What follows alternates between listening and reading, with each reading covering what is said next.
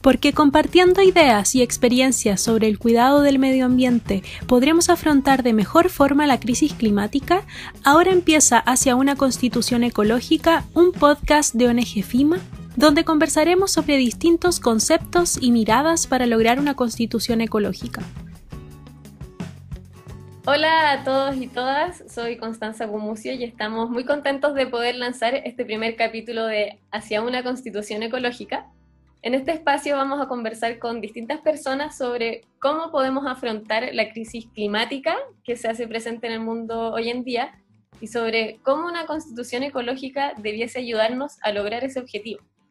Los invitados de hoy tienen distintas trayectorias y también tienen una distinta aproximación al cuidado del medio ambiente. Es justamente de eso que queremos hablar hoy y en especial sobre la solidaridad que debiese existir entre las distintas generaciones que habitamos hoy el planeta. Para esto estamos aquí con nuestro primer invitado, Mauricio Redolés, cantante y poeta que actualmente se encuentra grabando un programa llamado Redolés Informe Comenta, donde analiza el acontecer del día a día y muy importante lograda junto a su gatito llamado Super Tanker. Y estamos también con Dominga Piñeira, estudiante de tercero medio, activista ambiental y ecofeminista, que participa en el movimiento Fridays for Future, un movimiento global que promueve el empoderamiento de las y los jóvenes para que alcen sus voces y demanden a las autoridades el encargarse de la crisis climática actual. Hola Dominga, hola Mauricio, espero que esté muy bien, muchas gracias. Hola, hola. Hola Constanza. Para comenzar, quisiera partir hablando del contexto en el que nos encontramos hoy en día. El año pasado las alertas del país y del mundo estaban en la crisis climática, ¿cierto? Y en la necesidad de proteger el medio ambiente. Y hoy nos encontramos en medio de una pandemia con anuncios de una reactivación económica que, según lo que tenemos entendido hasta ahora, va a ir en perjuicio del medio ambiente. Yo les quería preguntar a ustedes, y Mauricio te pido que comiences tú contándonos tu reflexión, ¿cómo ven el mundo actual en relación a la crisis sanitaria y a la crisis ambiental? Bueno, la crisis ambiental se nos presenta cada vez con mayor fuerza y la crisis sanitaria aparece de repente. Yo recuerdo cuando tenía 15 años, 16 años, se hablaba de que Chile se estaba desforestando, que el desierto de Atacama avanzaba hacia el centro. Esa era la única preocupación en realidad. No había preocupación mayor. Habían periodos de sequía, pero no pasaba más allá. Y de repente como que esta cosa nos explota en la cara, ¿no? La crisis ambiental, eh, con el deshielo de los polos, con diferentes efectos climáticos en todo el, planeta, y por otra parte, acá en Chile con una sequía atroz. Todo producto de este fenómeno de, la, de los cambios, producto de la actividad humana, ¿no? cosa que ha estado también en cuestión en algún momento. Y por otra parte, la crisis ambiental, la crisis sanitaria que explota de repente. Se habían, habían habido algunos anuncios, el resfrío español que se habló a principios del siglo XX, en la crisis del ébola hace unos años atrás, y hoy día esta pandemia que nos tiene en el suelo.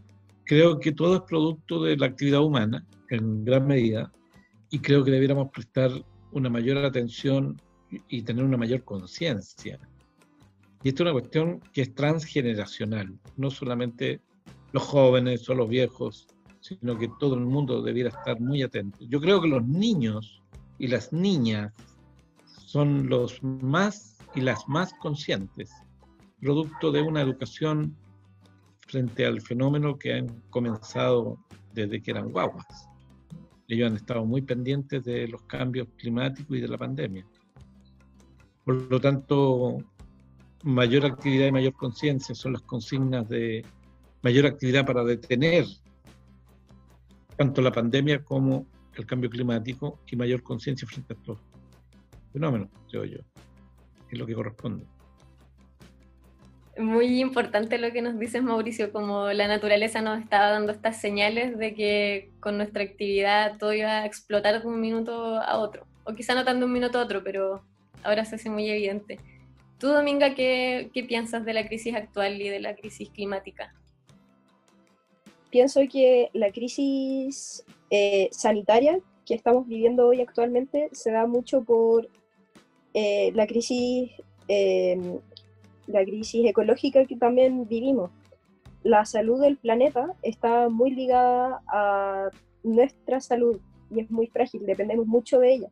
Por ejemplo, con todo este tema de si la temperatura global aumenta 1.5 grados Celsius, eso nos afecta directamente a nosotros y a nuestra salud.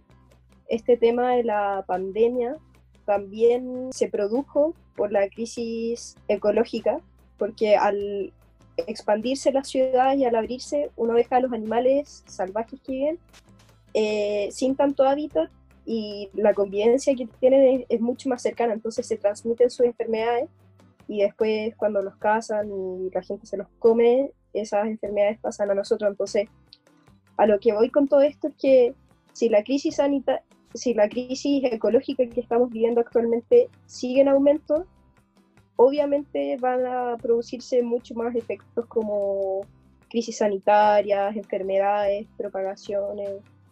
Entonces, claro, eh, están totalmente de la mano.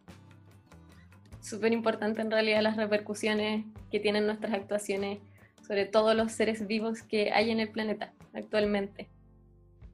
Mauricio, ahora te quería hacer una pregunta a ti. Cuando uno escucha tu música y lee tu poesía, es posible reconocer que hay un interés por la justicia y por los derechos humanos. Y si me detengo en el poema, no importa, pareciera que este poema nos muestra una tensión entre lo preestablecido y el cambio. Y pareciera decir, decirnos que no importa que nos digan que no, que nosotros debemos continuar y seguir adelante, y se destaca también la injusticia de que nos digan que no los temas ambientales siempre reciben un no como respuesta porque pareciera que constantemente hay algo más importante que el medio ambiente como la economía, como el progreso. ¿Cómo ves tú el empoderamiento que ha tenido la juventud en materia ambiental frente a las injusticias que está viendo? ¿Y qué sentimiento te despierta el empoderamiento de esta juventud? Yo primero diría que no es un problema generacional, de clases sociales. Eso es lo fundamental. Ahora, obviamente que los jóvenes y las jóvenes tienen una mirada más comprometida con la vida que con la codicia y con el lucro en general. Aun cuando hay jóvenes y hay, hay gente adolescente que son tan capitalistas como el más viejo capitalista, digamos. En, el fondo, yo creo que el problema va un poco por cómo se ha ejercido una presión sobre, sobre la gente para hacer del planeta una, una suerte de, lugar a ser explotado económicamente en forma de misericordia. Eso es lo principal para el capitalismo. O sea, donde hay plata, hay que hacer plata como sea. Donde se puede hacer plata, se puede hacer plata que se va a deforestar, ah, bueno, no importa, pero yo voy a tener plata. Que va a ocurrir una debacle ecológica, no importa, porque yo voy a tener plata. O sea, todo se traduce a dólares, a dólares, a dólares, a dólares. Y frente a eso, no solamente los jóvenes, sino que también los viejos, los ancianos, los adultos, que no tienen ese compromiso con el dinero, son los que están de pie contra esta, esta filosofía de hacer plata de todo. Puedo leer un poema. Se llama Las Nutrias. Las nutrias no se matan en guerras nutricidias. Las nutrias no beben alcohol, solo agüita. Las nutrias no fuman ni toman drogas. Las nutrias visten su propia piel. Jamás se les pasaría por su mente de nutria matar a un ser humano para hacerse un abrigo de humano. Las nutrias no se quedan dormidas viendo la televisión. Las nutrias no hacen películas. Las nutrias no torturan a otras nutrias ni las hacen desaparecer. No tienen la tecnología ni la inteligencia como para hacerlo. Las nutrias no juegan rugby ni compran acciones. Las nutrias no tienen lucha de clases, las nutrias no se dividen en clases sociales, las nutrias no viven de la plusvalía producida por otras nutrias, las nutrias no conducen vehículos motorizados ni castigan al planeta, las nutrias no pueden desencadenar la catombe nuclear, a lo mucho una riña entre una nutria madre celosa con sus nutritos y un nutrio padre despechado a las orillas del lago Ofti en Sudamérica o en una playa al norte de Escocia. Pero nada de catombes nucleares. No tiene la tecnología ni la inteligencia para hacerlo. Da la impresión muchas veces que la tecnología y la inteligencia humana nos hace superiores a los animales y yo tengo mis serias dudas. Eso. Muchas gracias Mauricio por el poema y, por la reflexión que en realidad es un llamado de atención para todos nosotros, independiente de la generación, de tener más cuidado con las decisiones que estamos tomando y que finalmente están destruyendo el mundo por esa sensación de creernos superiores al resto de los seres vivos que hay en este planeta. Dominga, ahora te quisiera hacer una pregunta a ti. Tú perteneces a Fridays for Future y el año pasado fue un año muy importante para ustedes porque se logró posicionar a los jóvenes como actores muy relevantes frente a la crisis ambiental. En el discurso que Greta dio en la COP25 señaló que las autoridades no están actuando como si nosotros estuviéramos frente a una emergencia climática. ¿Cómo analizas tú esas palabras de Greta y por qué crees que son las nuevas generaciones las que se están movilizando más activamente para luchar y exigir un cambio en el sistema que estamos viviendo?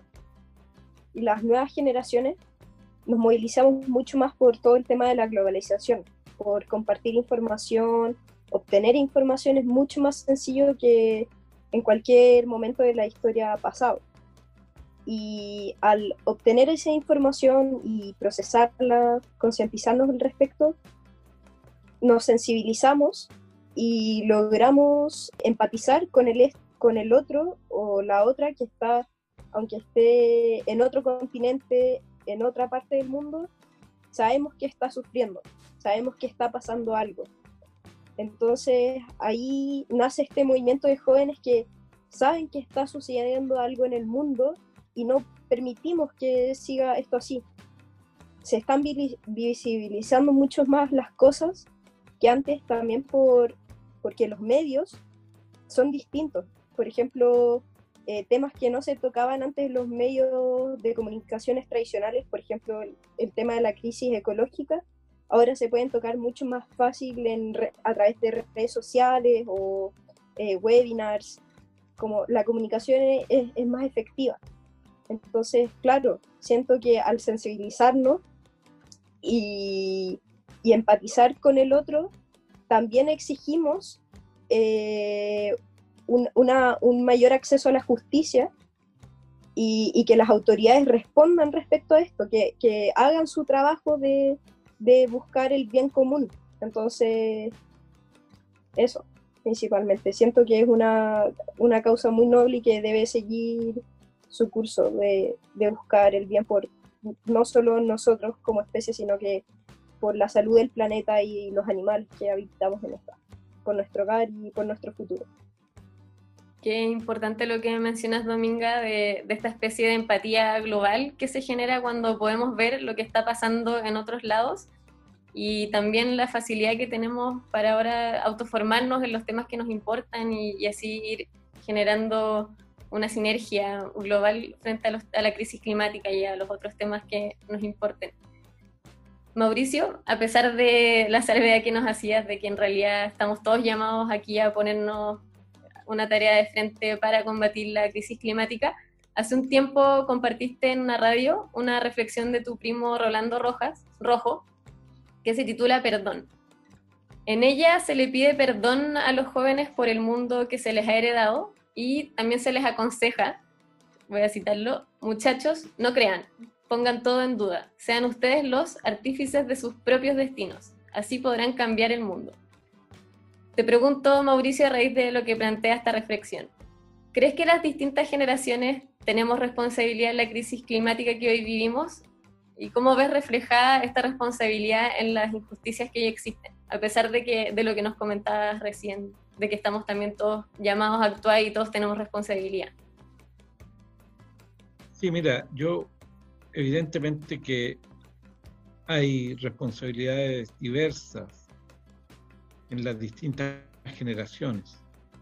pero también las generaciones las componen millones de personas y los millones de personas tienen entre ellos diversos intereses y diversos eh, objetivos.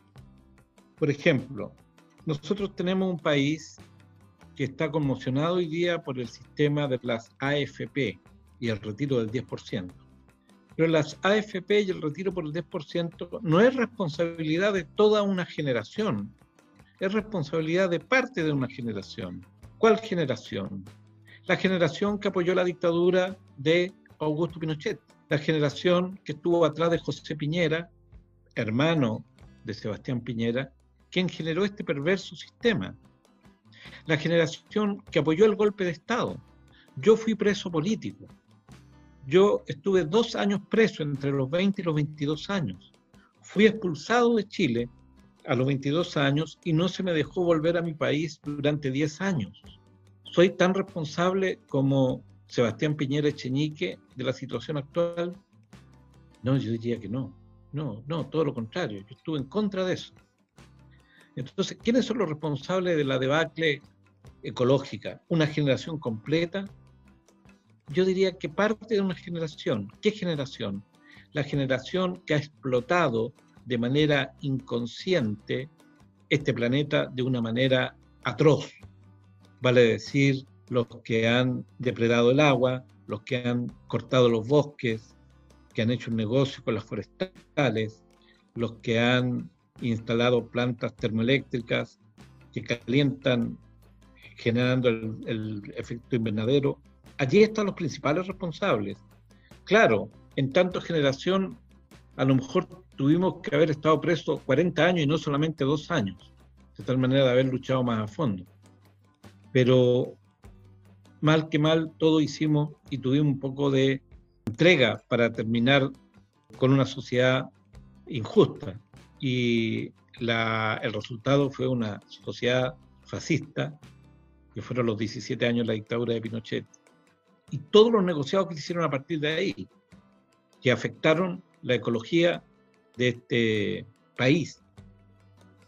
Y por otra parte, los gobiernos posteriores no lo han hecho bien, no lo han hecho mejor. Todo el problema creado en Ventanas, en Puchuncaví, son problemas que producto del actuar no ya de la dictadura, sino de los gobiernos de la concertación. Toda la deforestación del sur de Chile es una cuestión que atraviesa prácticamente toda la historia del país, con una sola islita muy pequeña de tres años que fue el gobierno de Allende. Es decir, aquí ha habido una debacle enorme y yo creo que en ese sentido, generacionalmente, nos corresponde una responsabilidad, pero también le corresponde una responsabilidad mucho más clara a quienes han usufructuado de los bienes del planeta de manera inmisericordia.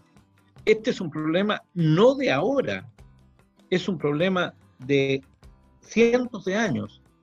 Y yo no sé si ustedes, con esto termino, conocen la declaración de, el, de 1854, o sea, en 34 años más, van a ser 200 años, la declaración de el jefe Seattle de la tribu Suamich, hizo una declaración maravillosa. Y yo quiero leer muy cortito algo que dice que el hombre, el ser humano, piensa que es dueño del planeta, que la Tierra le pertenece, que esa es la ideología de los blancos.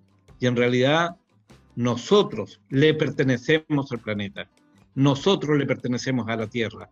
Nosotros somos hijos de la tierra. Por lo tanto, el respeto tiene que ser hacia nuestra madre tierra.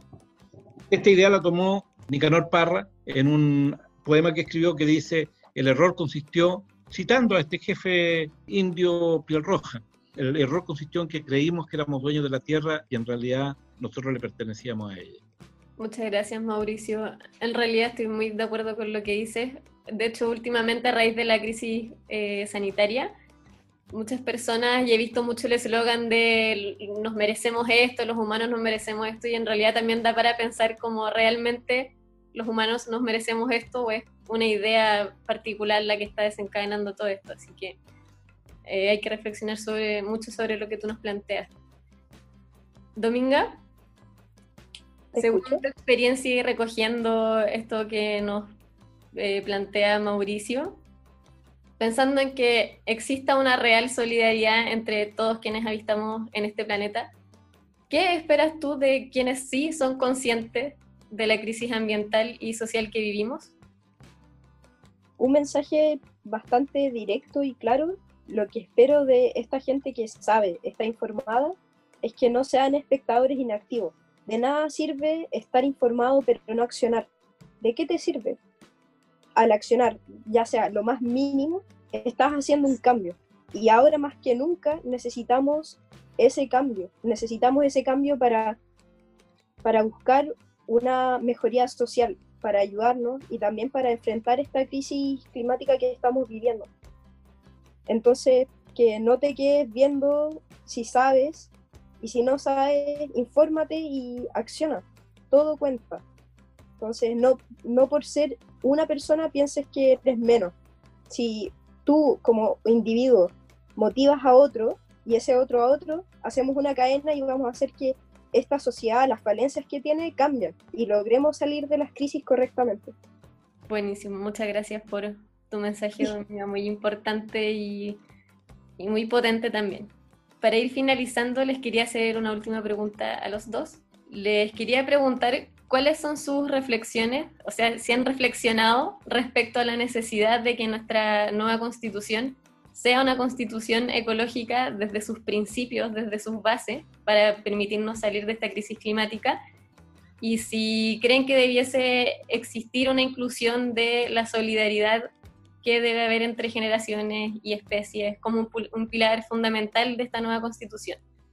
Dominga, me gustaría que nos contaras tú primero tu reflexión encuentro sumamente importante que la próxima constitución de Chile, si es que llega a salir a prueba en el plebiscito, sea ecológica, porque a través de la protección del ambiente, de nuestros ecosistemas, también vamos a lograr proteger a las personas más vulnerables y vamos a tener también un sistema de protección a las personas que trabajan en la tierra. Por ejemplo, tomando el caso de la Araucanía, si protegemos todas esas zonas, también vamos a proteger al pueblo mapuche que se encarga de cuidar esta zona. Entonces, es muy necesario tener esa conciencia que nuestros ecosistemas son nuestras casas y que al cuidarlas también nos estamos cuidando.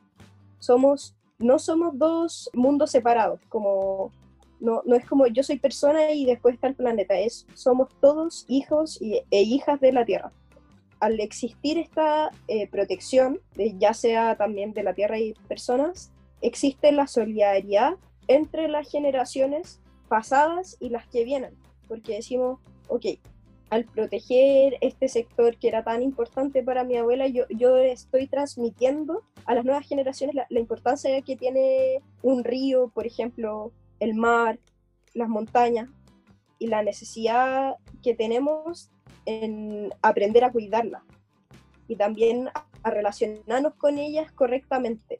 Entonces, nada, siento que, que todo esto, claro, tiene que por lo menos señalarse en, en, un nuevo pacto social para avanzar juntos y juntas. Muchas gracias, súper necesario lo que dice, como va a ser imposible transmitir la cultura y nuestro patrimonio ambiental si es que lo destruimos ahora. Mauricio, ¿tú, ¿cuáles han sido tus reflexiones respecto a este tema? Bueno, en primer lugar, estoy muy de acuerdo con Dominga, me parece muy lúcido lo que ella plantea, y no perder de vista que el gran enemigo es la codicia y el afán de lucro del el capitalismo, que no le interesa resguardar el agua del planeta, no le interesa resguardar el oxígeno ni los árboles, sino que sencillamente está por encima de todo con tal de hacer plata. Pensemos en Putaendo, decía yo, un pueblo que está aquí cerca de Santiago, cerca de San Felipe, los Andes, en la quinta región costa, en donde una empresa minera canadiense está haciendo prospecciones porque hay un relave de oro ahí y van a ser perdonando la expresión, van a hacer mierda ese pueblo, producto de su interés por sacar el oro de ahí. Como el pueblo se ha movilizado en contra de esta mina que quieren instalar ha sido ocupado militarmente por Sebastián Piñera. Entonces, por favor, estemos muy atentos a lo que está ocurriendo en nuestro alrededor para movilizarnos, como decía Dominga, en función de detener la destrucción de nuestras comunidades, de la tierra, del agua, etc. Quería bueno, agradecer sus reflexiones, sus palabras son muy inspiradoras y a la vez un llamado de atención muy fuerte para todos nosotros y para quienes están escuchando. Dominga, ¿quisieras decir algo? Nada, muy de acuerdo con lo que dice Mauricio, que también hay que buscar una solución para que esta, este sistema económico que tenemos actualmente, que es capitalista y extractivista, cambie, porque no puede seguir así. No podemos pensar que el crecimiento es ilimitado, que, que podemos pasar a llevar a nuestro hogar, nuestra tierra, extrayendo hasta un sinfín. Es mentira, es mentira todo eso la Tierra tiene ciclos, nosotros tenemos ciclos y hay que aprender a respetarlo y vivir con eso. Muchas gracias por la invitación y también gracias por a Mauricio por todas sus lindas reflexiones. Yo también agradecer la invitación y qué bueno estar en contacto para poder movilizarnos en función de la defensa de nuestra madre. Muchas gracias a ambos y muchas gracias a todos quienes escuchan el podcast y los esperamos en un próximo capítulo de Hacia una nueva constitución.